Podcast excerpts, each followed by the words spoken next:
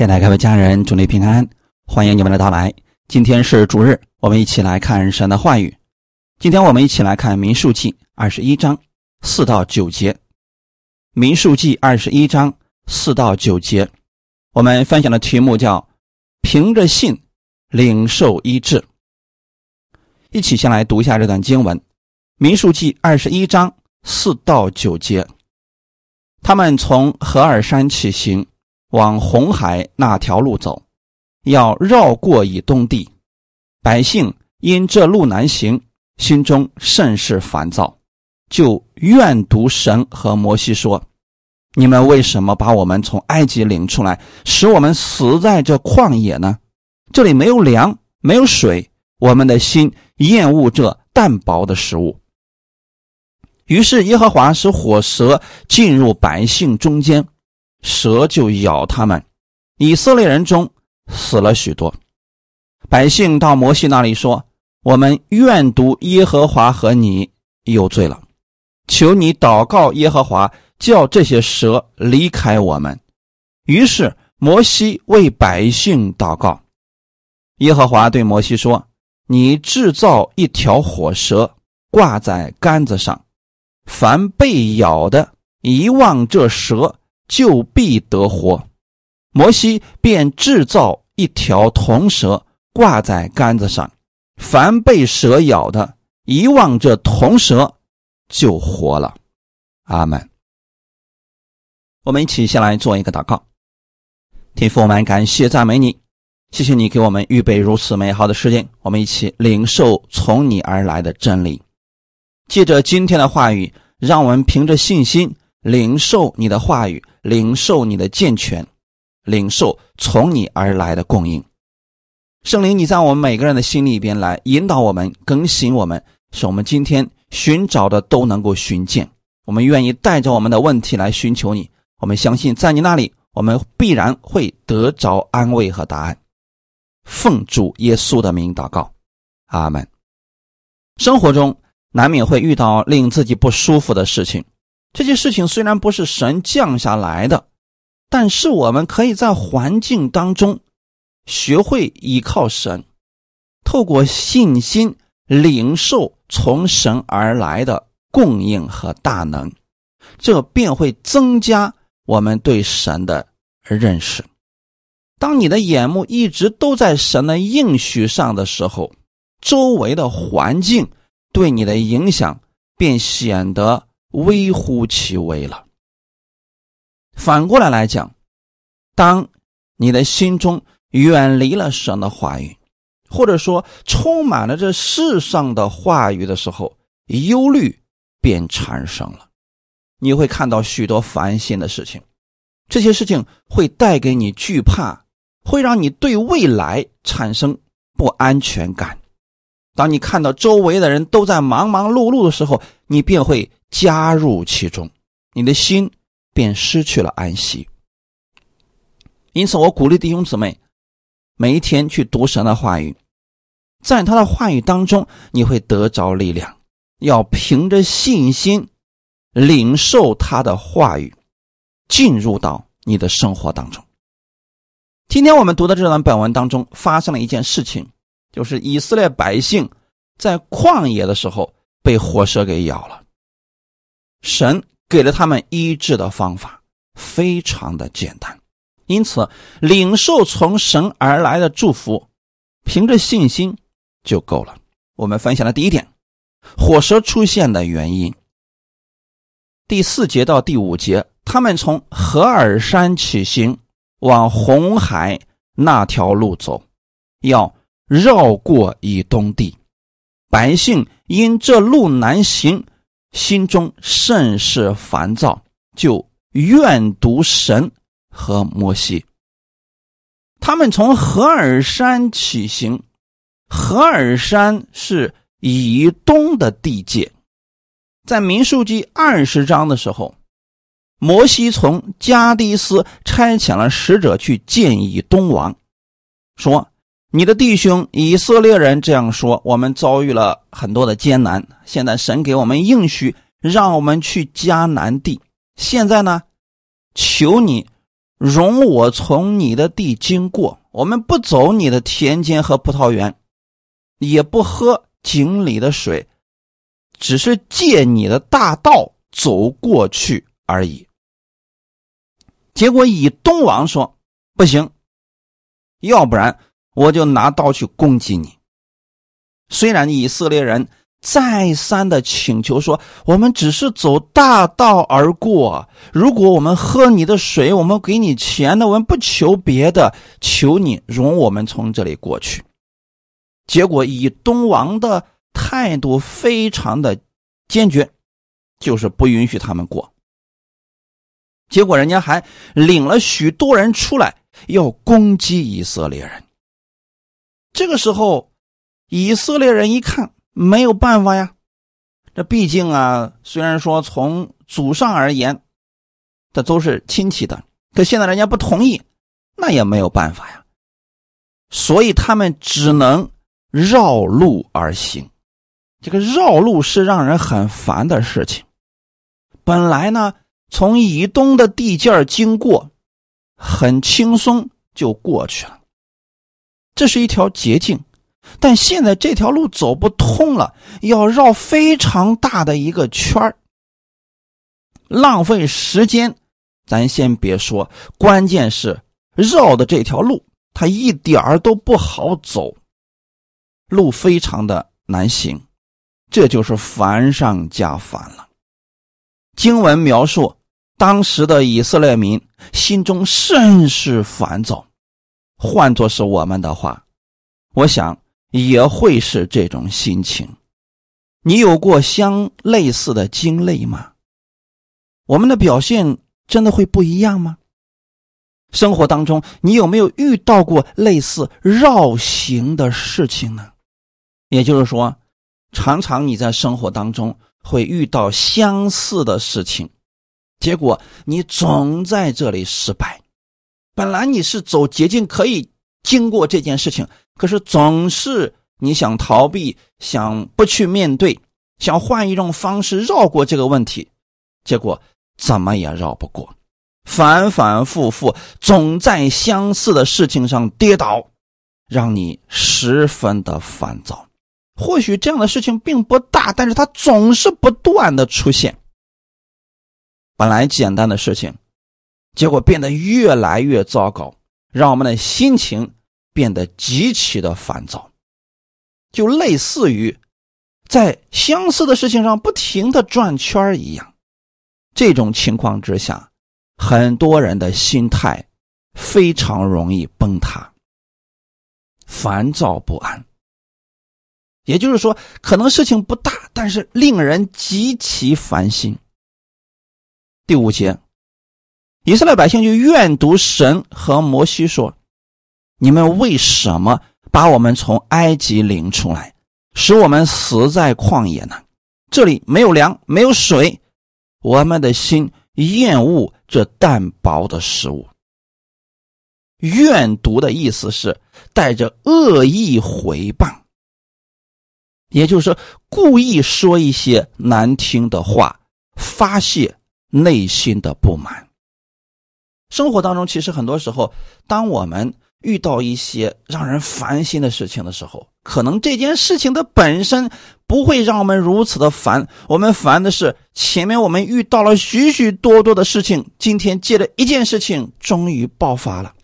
比如说夫妻之间因为一件小小的事情吵架了，结果就翻起了旧账。我当时真是后悔嫁给你，我后悔怎么样怎么样，说一大堆的烦心的事情，这些话语。句句带着刺，能刺痛人心，或者说跟一些人相处的时候翻旧账，把过去所有他对不起你的事情全部都说出来。原因是什么呢？此时太烦心了，所以人们能想到的就是过去有多么糟糕的心情的事情，全都道出来。以色列百姓是这样怨毒神和摩西的。你们为什么把我们从埃及领出来呢？为什么要让我们死在这旷野呢？这旷野里面没有粮，没有水，我们天天吃这个马拿，我们讨厌这个东西。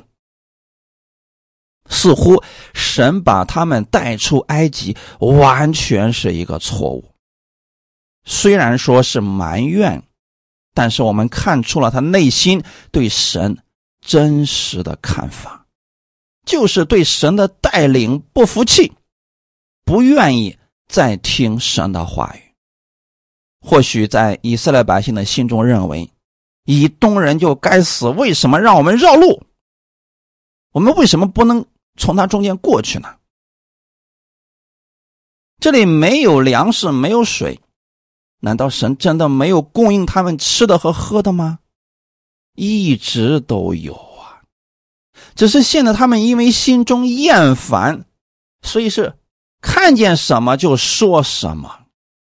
因此，弟兄姊妹，与一个厌烦的人相处的时候，此时千万不要相信他口中所出的话语，他会用任何觉得能攻击你的话去对付你。此时，你若是跟他讲道理，只会让事情越来越糟糕。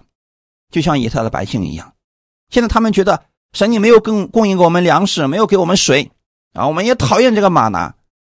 那如果神饿他们三天呢？他们突然就觉得说是啊，啊，我们需要水，原来你一直都有供应等等。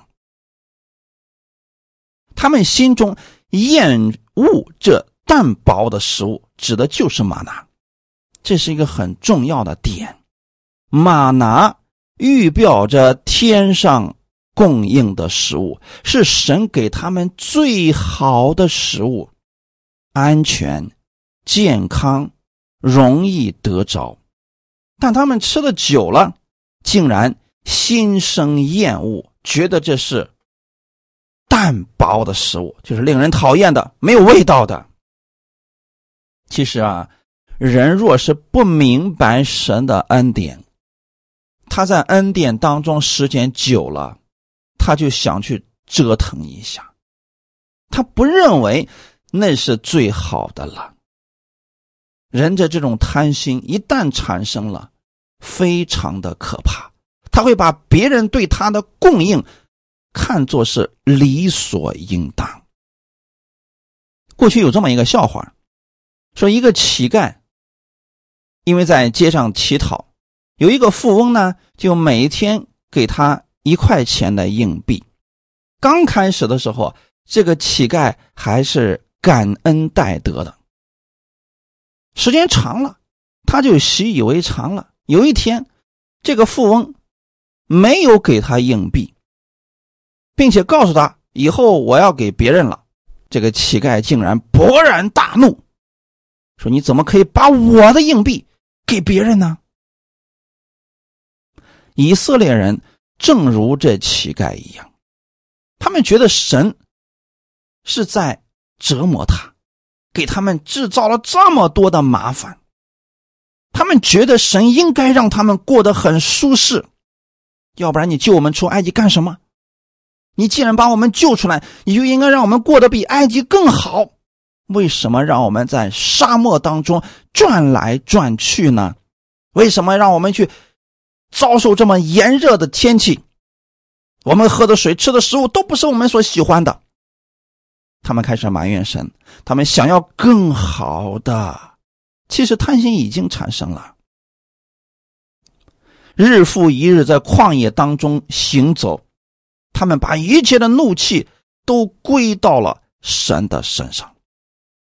完全忽略了神起初给他们的应许是什么，他们忘记了他们的目标不在旷野，最终要到达的地方是迦南地。神给他们的真的是非常好的供应，就在他们的脚步一步一步迈向迦南的这条路上，就是因为这条路难行，他们就开始怨毒。神和摩西，神什么时候告诉我过我们？当我们相信他以后，我们在这个世界上不会遇到一丁点的风浪呢？神没有说过这样的话语，只是耶稣告诉我们：你们在世上有苦难，但你们放心，我已经胜过了这个世界。可是很多信徒在他们遇到苦难的时候、遇到问题的时候，他们开始怨毒神，他们心里面认为这种事情就不应该出现，我都成为神的儿女了。这样的拦阻、这样的困难为什么会出现？神你在干什么？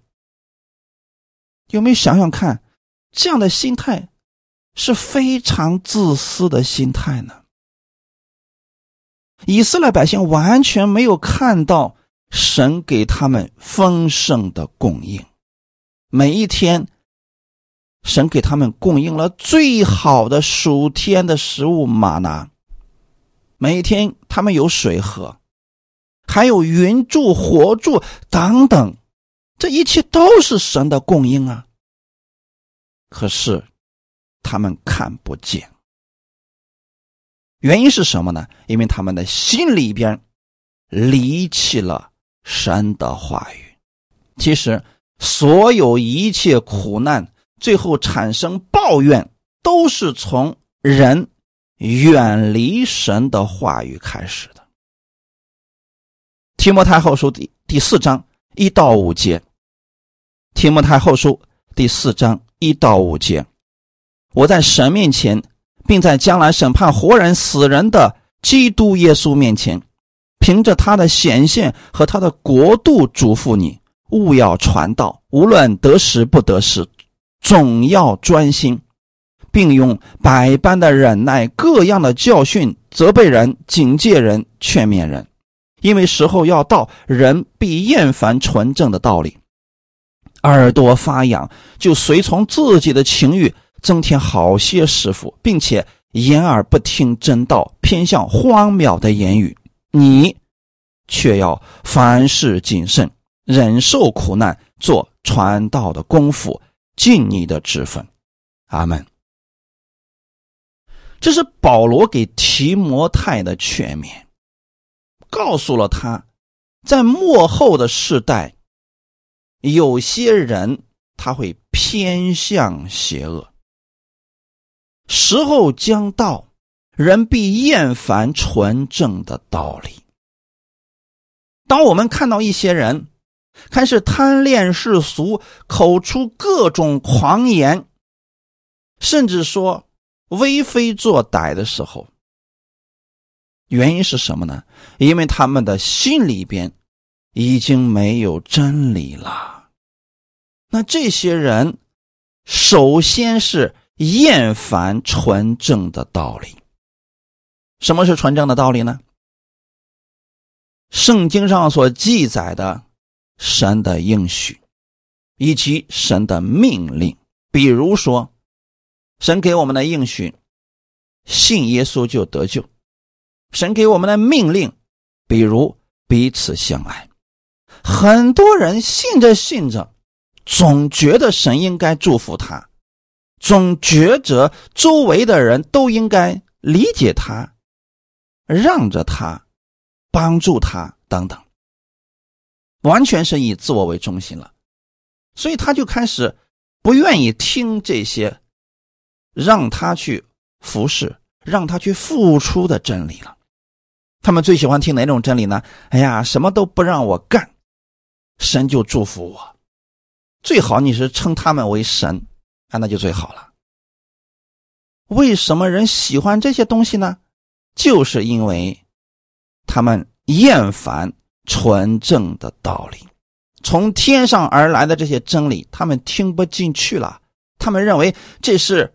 没有味道的食物，如同以色列百姓厌烦玛拿一样，吃了久了，觉得这个东西没有味道，因为你总是讲关于耶稣的事情，你总是讲我们要去遵行神的话语，这太让人不舒服了。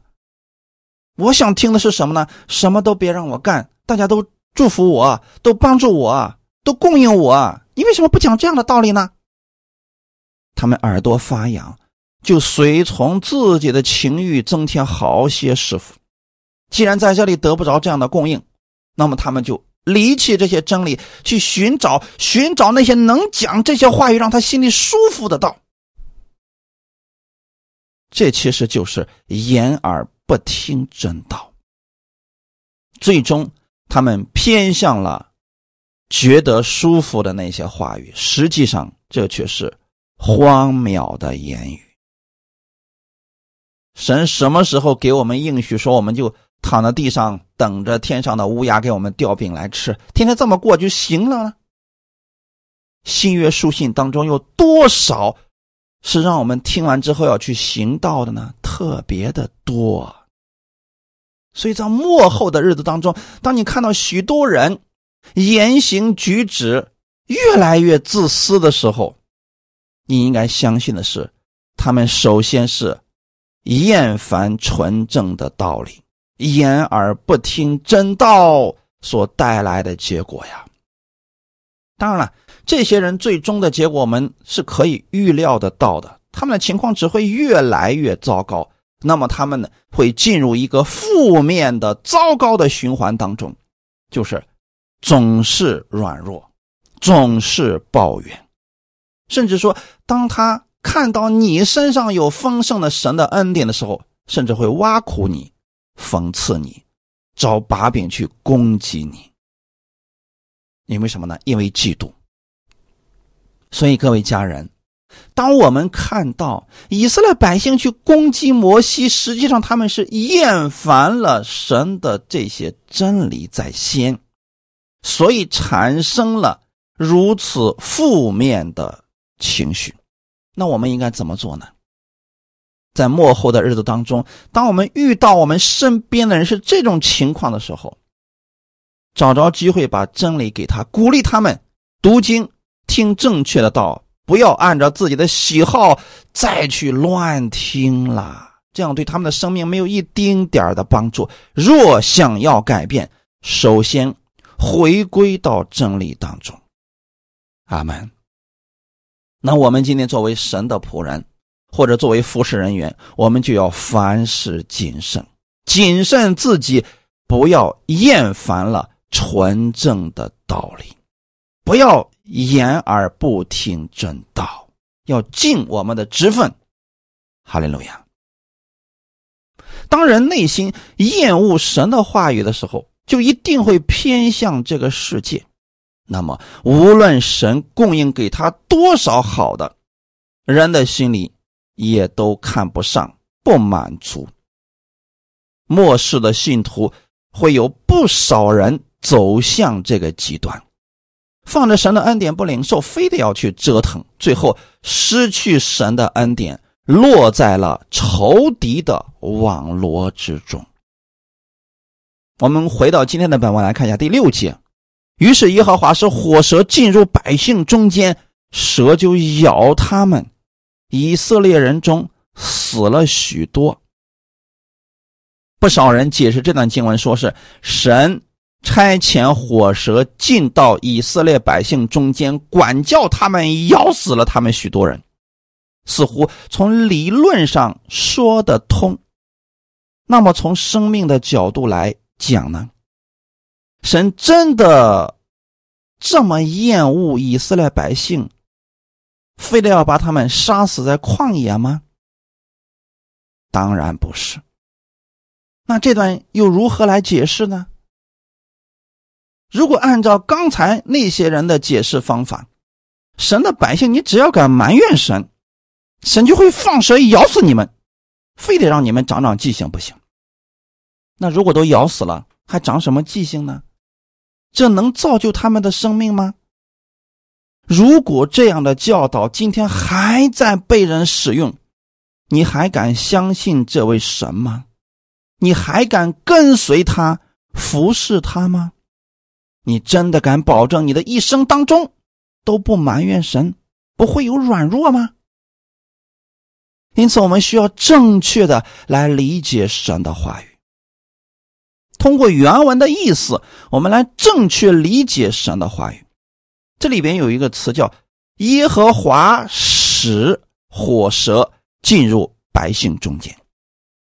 其实这样的句子在旧约圣经当中出现过很多次，比如《出埃及记》第九章十二节：“耶和华使法老的心刚硬，不听他们，正如耶和华对摩西所说的。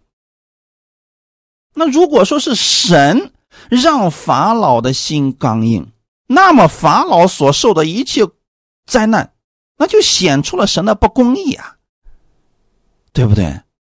很多人不理解，就说：“你看，明明是神让法老的心那么刚硬，结果神又降下各种灾祸，败坏了人家的国家。”那我们就得出一个结论：这位神实在是太残暴了。如果你要相信这位神，必须恐惧战惊，必须保证自己跟神保持距离，别离得太近，否则会死的。那真正的意思是什么呢？其实，耶和华使他应该是任凭的意思。出埃及记第四章二十一节，我们来看一下。耶和华对摩西说。你回到埃及的时候要留意，将我指示你的一切奇事行在法老面前。但我要使他的心刚硬，必不容百姓去。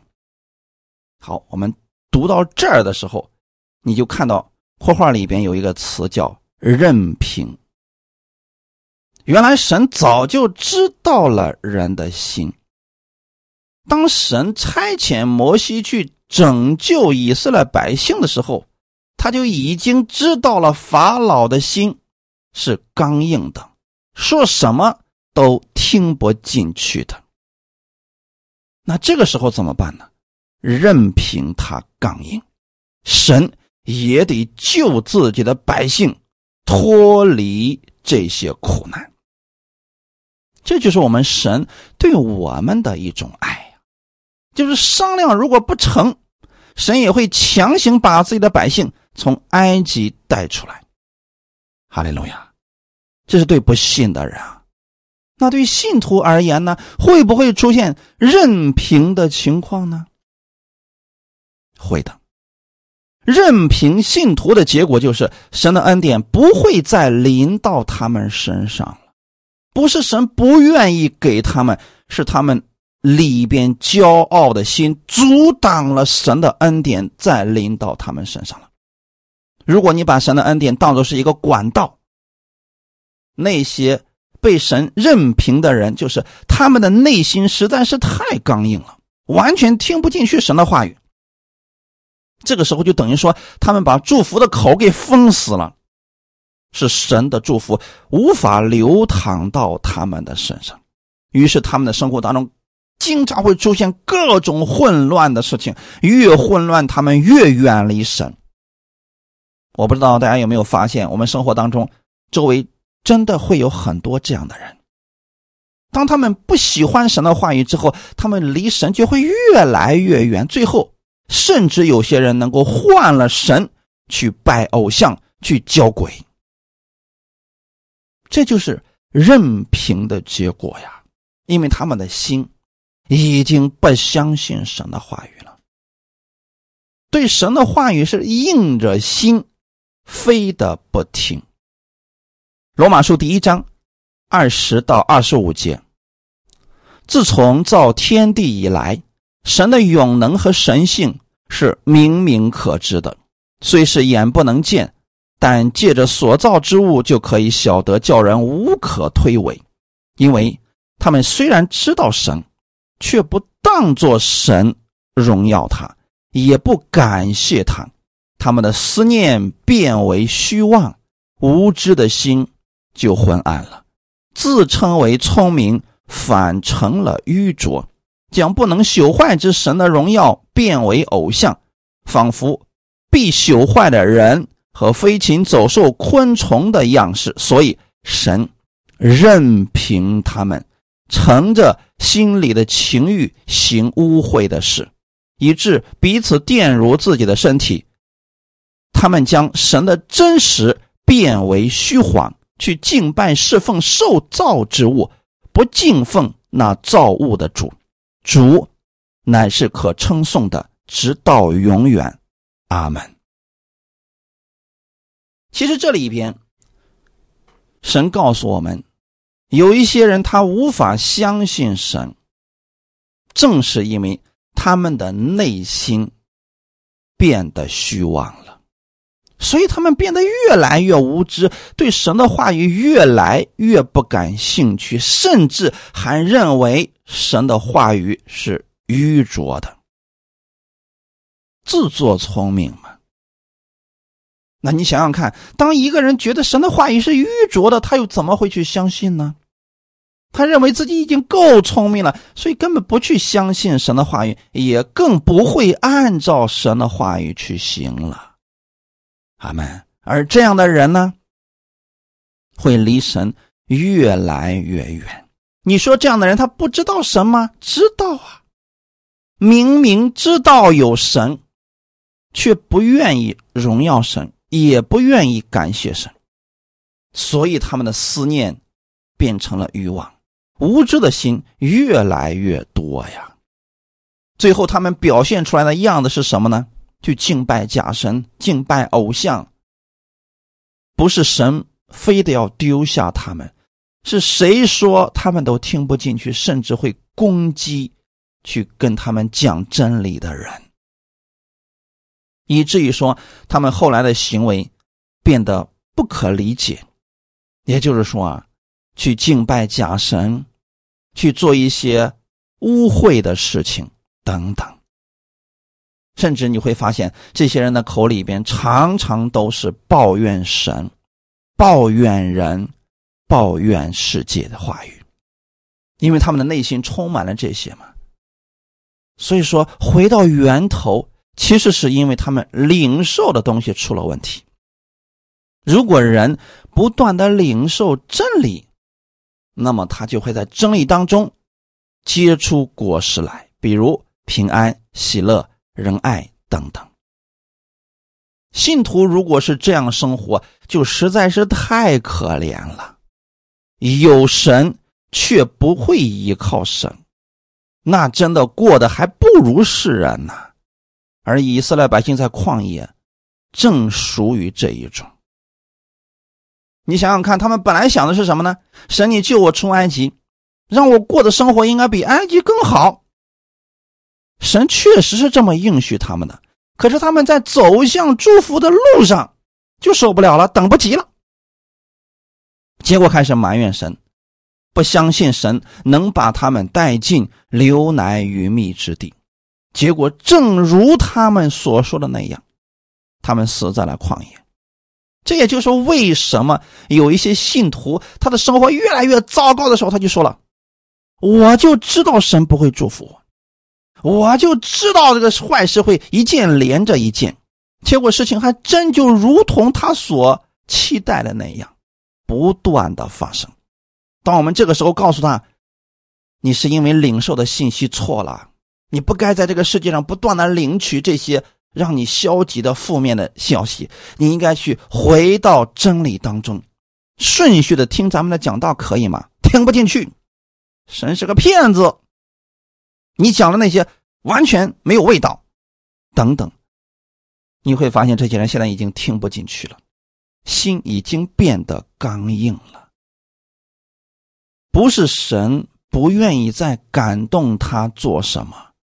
而是完全感动不了了，所以也不期待他们改变了，只等到他们有一天心愿意回转的时候，神会再次向他们伸出祝福的手。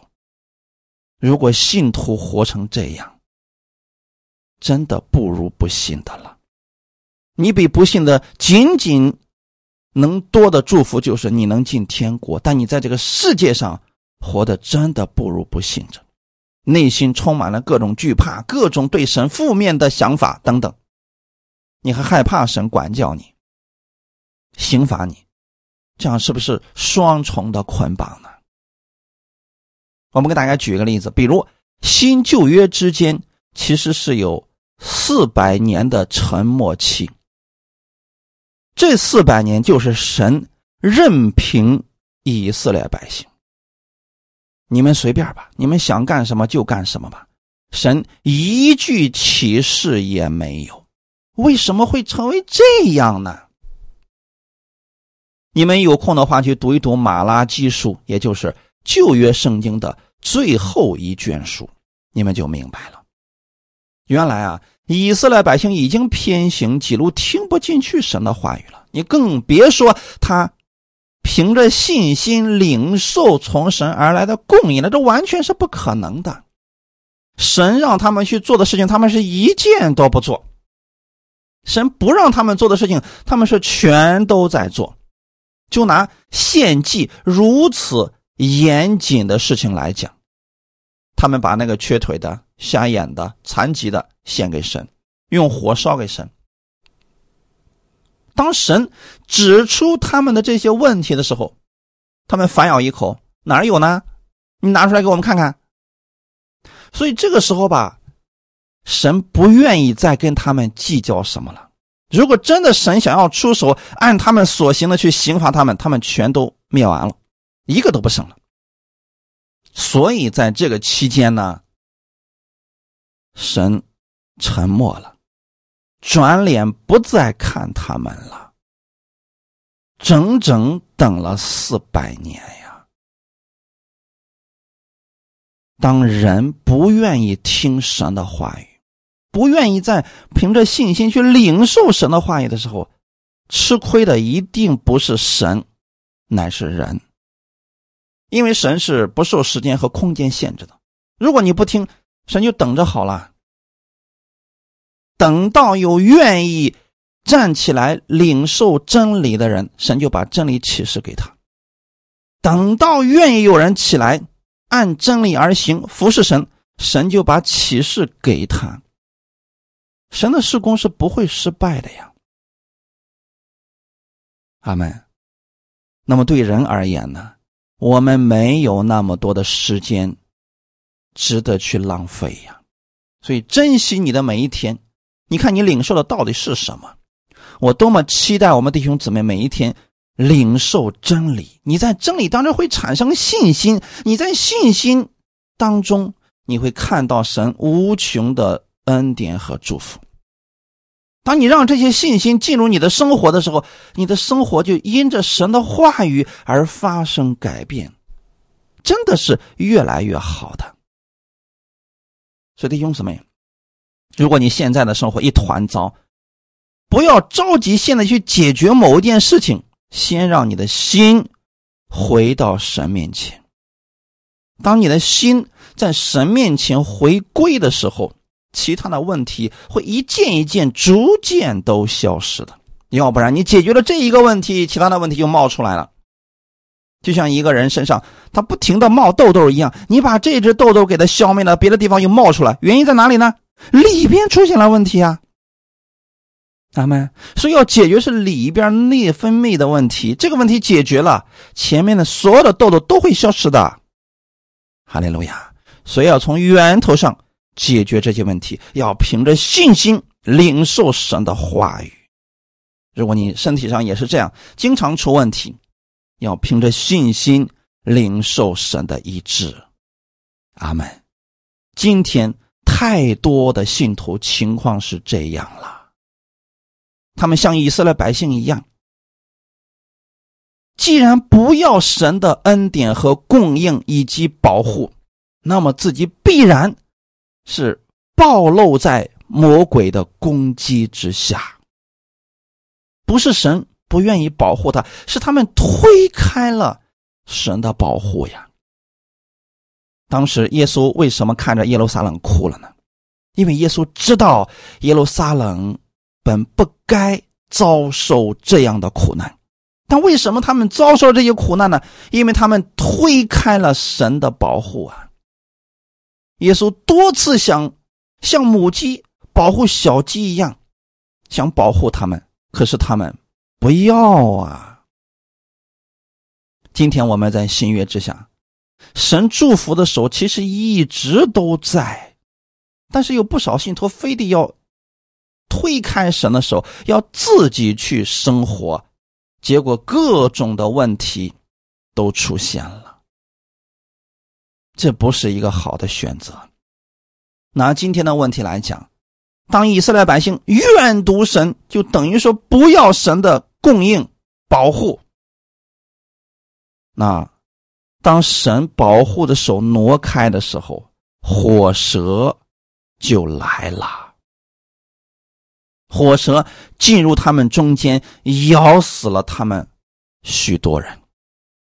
这种蛇是中东地区的一种响尾蛇，它咬了人以后，疼痛如同火烧，故此这个蛇称之为火蛇。其实，这个蛇一直都在这一片沙漠之中。那为什么以色列百姓那么多年一直都没有事呢？因为有神的保守。可是这些保守以色列百姓完全看不见，他们只是因为温度太高、路太难走，他们就抱怨。他们只看到了自己的缺乏，却从来没有用属灵的眼睛去看一看神已经供应了他们多少恩典。他们只是看到了当下的困难，完全看不到神丰盛的供应以及保护。今天，如果我们作为神的百姓，我们看不到神每一天给我们丰盛的供应和保护，我们只是看到我们缺乏的那一点点。如果总是定睛在缺乏上，其实人已经远离了信心，已经看不见神的祝福了。那就等于说，人不要神的供应了。这是人必然的选择。你看不见神的供应，你自然就觉得神没有供应你，你就会按照自己的喜好去行了呀。但实际上是什么呢？每一天你能醒来，你能去上班，你能够经历平安、身体健康等等，这都是神对你的供应和保护呀。我鼓励弟兄姊妹多去思想这些，多去思想神给了你什么，而不要去定睛在看神为什么没有给我这个。这就如同当年。在伊甸园是一样的呀，神给了亚当那么多的吃的，可是呢，夏娃只是看为什么这棵树上的果子不能吃，他忽略了神给他更多的丰盛的供应。第二点，凭着信心领受医治。当以色列百姓被火蛇咬了以后，在疼痛当中，他们突然觉得生命快要死了，这个时候才。向神悔改了。第八节到第九节，耶和华对摩西说：“你制造一条火蛇挂在杆子上，凡被咬的一望这蛇就必得活。”摩西便制造一条铜蛇挂在杆子上，凡被蛇咬的一望这铜蛇就活了。原来被火蛇咬了以后会死的。当那些被咬的人看到自己身边的同胞有的已经死去的时候，他们害怕了，开始向神呼求，向摩西认错。面对百姓的呼求，摩西没有跟他们计较，反而是向神祷告。神告诉了摩西一个方法，摩西就去做了。可见胜过环境的秘诀是什么呢？仰望主的话语。就是胜过环境的出路。之前以色列百姓经历了神那么多的恩典，他们熟视无睹，可算是背逆到了极点呀。等到神的恩典离开了，受苦了，他们才知道神的祝福是那么的好。路加福音十五章当中记载了浪子的比喻，也是如此啊。你说小儿子一开始在自己家里边。父亲供应他一切吃的、喝的、用的，他已经衣食无忧了。但是小儿子有没有感恩他的父亲呢？完全没有。当恩典变成一种常态的时候，这才是最危险的时候，因为人们觉得理所应当，这是我该得的呀，他就想要更好的，就会蔑视这些恩典。所以，小儿子就对自己的父亲说：“你把我应得的给我，我要离开你。你给我的辖制实在是太多了。”他不认为那是父亲对他的保护，反而认为那个是捆绑和辖制。今天有多少人是这么理解神的呢？对于牧者的劝告听不进去，认为是辖制。我们告诉一些人不要乱听，这些对你们没有什么益处。比如说，你这是辖制我们。其实他们想多了，我们只是建议，只是劝勉，你能不能听得进去，由你自己做选择好了。就像小儿子对他父亲所说的话一样，现在小儿子一心想离开他的父亲，所以无论他父亲说什么，小儿子都会认为他是在捆绑他，所以父亲什么都没有讲，任凭他离开了。离开之后的刚开始是不是确实挺好的呀？哎，那花天酒地，一时无忧，多好啊！可是渐渐的，他把自己原来所带的那些钱财都花光了，没有供应的时候，他的生活又变成什么样子了呢？非常的艰难。其实这是一个必然呀，父亲早就知道。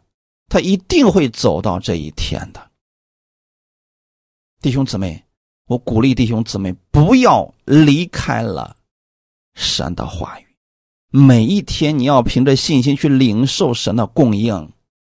阿门。这个时候，你的心里边就不会被世上那些负面的、那些有毒的东西给沾染了。哈利路亚！如果你每一天都在神这样丰盛的供应当中，那平安喜乐自然就来了呀，不需要你天天主啊医治我，主啊可怜我，主啊赐给我平安。你想想看，你每天让你的眼睛、让你的心所领受到的都是恐惧的东西，你却在神面前祷告主啊赐给我平安，这怎么可能呢？最好的方式就是从源头上解决这些问题。哈利路亚！以色列百姓在旷野生活的时候，从人的方面来看。他们总是不如己心，总是无法从自我当中走出来，常常被环境打败，常常被各种问题缠累。但从神的这边来看呢，的确，他们在旷野遇到了很多问题，遇到了很多的艰难，但每一次神都预备了得救的方法呀。每一次问题的出现，神都向他们降下了恩典，让他们能胜过这些问题啊！没有水喝的时候给他们水，没有吃的时候给他们吃的，有敌人的时候帮助他们战胜敌人，你还要什么呢？其实，当人完全相信神的话语，并且让这信心进入生活的时候，就算有环境，环境也不能使他们痛苦。保罗就是这样的一个人呢，因为他的眼目总是在神的话语上，所以无论他经历富足，还是经历贫穷，经历饱足还是饥饿，他说他都知足了。哈利路亚！因为保罗看见了神的应许大过环境，完全可以胜过所有的环境，但是。当人离弃神的话语的时候，他的心中没有神的话语成为他的力量的时候，也许他所遇到的环境很小，问题很小，足够击垮他了。为什么呢？因为人靠自己想要胜过环境，挺难的。我们的能力实在太有限了，所以我总是鼓励大家一定要。每天去读神的话语，去默想神的话语，让信心进入你的生活。哈利路亚！以色列百姓在旷野的时候，当火蛇进入到他们中间，他们遭受了病痛的时候，他们才发现神是那样的好，而神也正好使用这些环境，让这些百姓重新。悔改转向神，恢复与神的关系。就算此时此刻有些人被火蛇咬了，快要死了，只要他们仰望铜蛇，就可以活下来。但当时的以色列百姓不明白这一点啊，他们只是哀求摩西：“你向神祷告，让这些火蛇离开我们吧。”如果只是按照以色列百姓的这种祈求，神可以让火蛇离开，离开之后，他们身体上的这些毒又如何能去掉呢？所以说，神给他们的是比他们所求的更好的一种方式，那就是让摩西制造了一条铜蛇，挂在杆子上。只要你仰望铜蛇，你不单身上的疼痛会消失，反而所有的毒素也会消失啊！神的方法是更好的。阿门。神让摩西制造一条铜蛇，只要你仰望铜蛇就能活。这是一条崭新的得救之路。那么，谁会去仰望铜蛇呢？被火蛇咬过的人。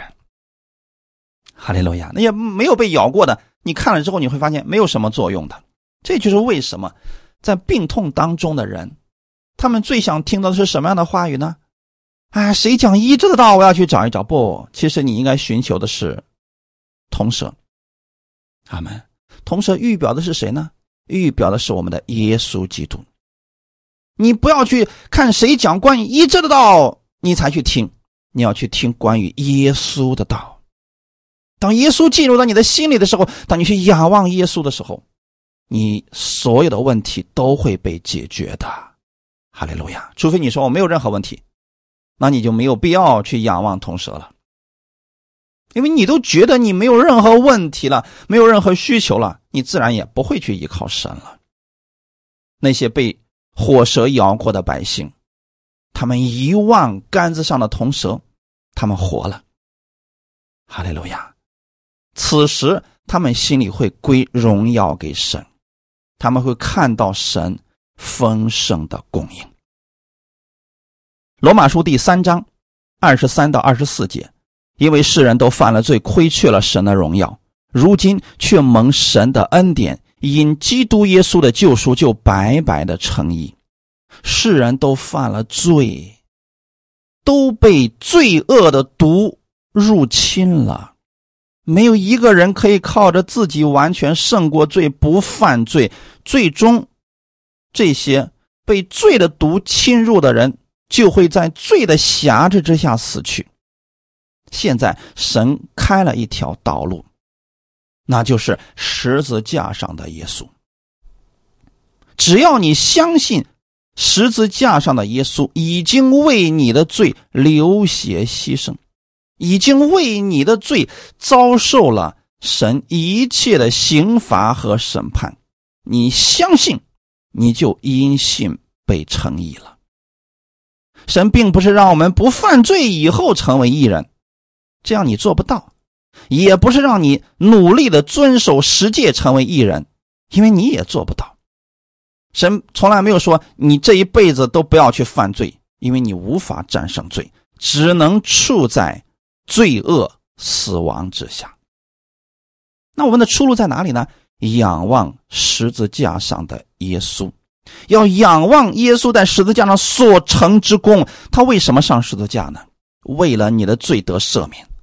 他为什么流出宝血呢？他流出宝血使你的罪都被洗干净了。他为什么死在十字架上呢？为了你的罪而死的。他为什么复活呢？为了使你被称义。所以十字架上的耶稣所做的这一切，都是为了你领受医治。这个医治包括两方面：第一是身体上得病可以得医治，因他受的鞭伤你就得了医治；还有另外一方面就是内心的医治。越到末世，人的压力、各种问题会越来越严重，内心的医治如何的医治呢？因他受的刑罚你就得了平安，都跟十字架上的耶稣有关系。所以你要经常去默想耶稣在十字架上到底为你做了什么。哈利路亚。得就是靠着信心，那么在生活当中的得胜呢，也要凭着信心领受救赎啊，领受医治，更是如此啊！仰望他的话语，抓住他的应许，让信心进入你的生活之中，你真的会经历他莫大的恩典，各方面都会逐渐回归正常，并且越来越好的，就像。在旷野当中，那些被火蛇咬了的以色列百姓一样，他们仰望了铜蛇，他们就活了。你在生活当中仰望耶稣基督，你就可以得救赎了。他会把你从各样的患难凶恶当中救出来的。阿门。约翰福音第三章十四到十五节，摩西在旷野怎样举蛇，人子也必照样被举起来，叫一切信他的都得永生。阿门。摩西在旷野举蛇，是为了让那些被火蛇咬的百姓。可以活，因为如果他们没有铜蛇可以仰望，他们都得死，他们的结局就是死亡呀。可现在神给了他们一个救法，那就是让他们仰望铜蛇而活。这个铜蛇呢，预表的是我们的耶稣基督。铜蛇里边没有毒，它是铜做的嘛，铜。在旧约的时候，预表的是神的审判，所以耶稣基督在十字架上是代替我们受了神的刑罚，所以神就不会再刑罚我们了。哈利路亚！人子也照样被举起来，叫一切信他的都得永生。这里的永生不仅仅是指得救进天国的意思，更是包含了丰盛的生命。这丰盛的生命一定是在你的生活当中体现出来的，在你的言行举止上体现出来了。无论你遇到什么样的问题，请让信心进入你的生活，仰望主耶稣的恩典。哈利路亚！当你仰望主耶稣的恩典的时候，你总会得着安慰和供应，就如同。以色列百姓仰望了那个铜蛇，他们就活了。今天你在生活当中不断的仰望基督的供应，你的生命就会越来越丰盛。哈利路亚！这丰盛的生命必然会结出丰富的果子来。哈利路亚！感谢赞美主，一切荣耀都归给我们的天父。我们一起来祷告，天父，我们感谢赞美你。谢谢你把这样的话语赐给我们，让我们凭着信心领受医治，领受从你而来的话语。我知道我们的生活当中会遇到苦难，但我们不再惧怕，因为你与我们同在，你也会与我们同行，你会加给我们力量，胜过各样的问题。我们愿意把目光调整到耶稣基督那里，我们愿意在凡事上仰望基督而生活。我们相信，仰望你的人必不至于羞愧。新的一周已经开始了，我相信这一周是蒙福的一周。我愿意在各样的事情上看到你丰盛的供应，你的话语成为我生活的标准。我愿意成为这祝福的管道，请使用我，让我把你的恩典传递出去，将你的真理传递出去，可以造就更多的人。一切荣耀归给我们在天的父。奉主耶稣的名祷告，阿门。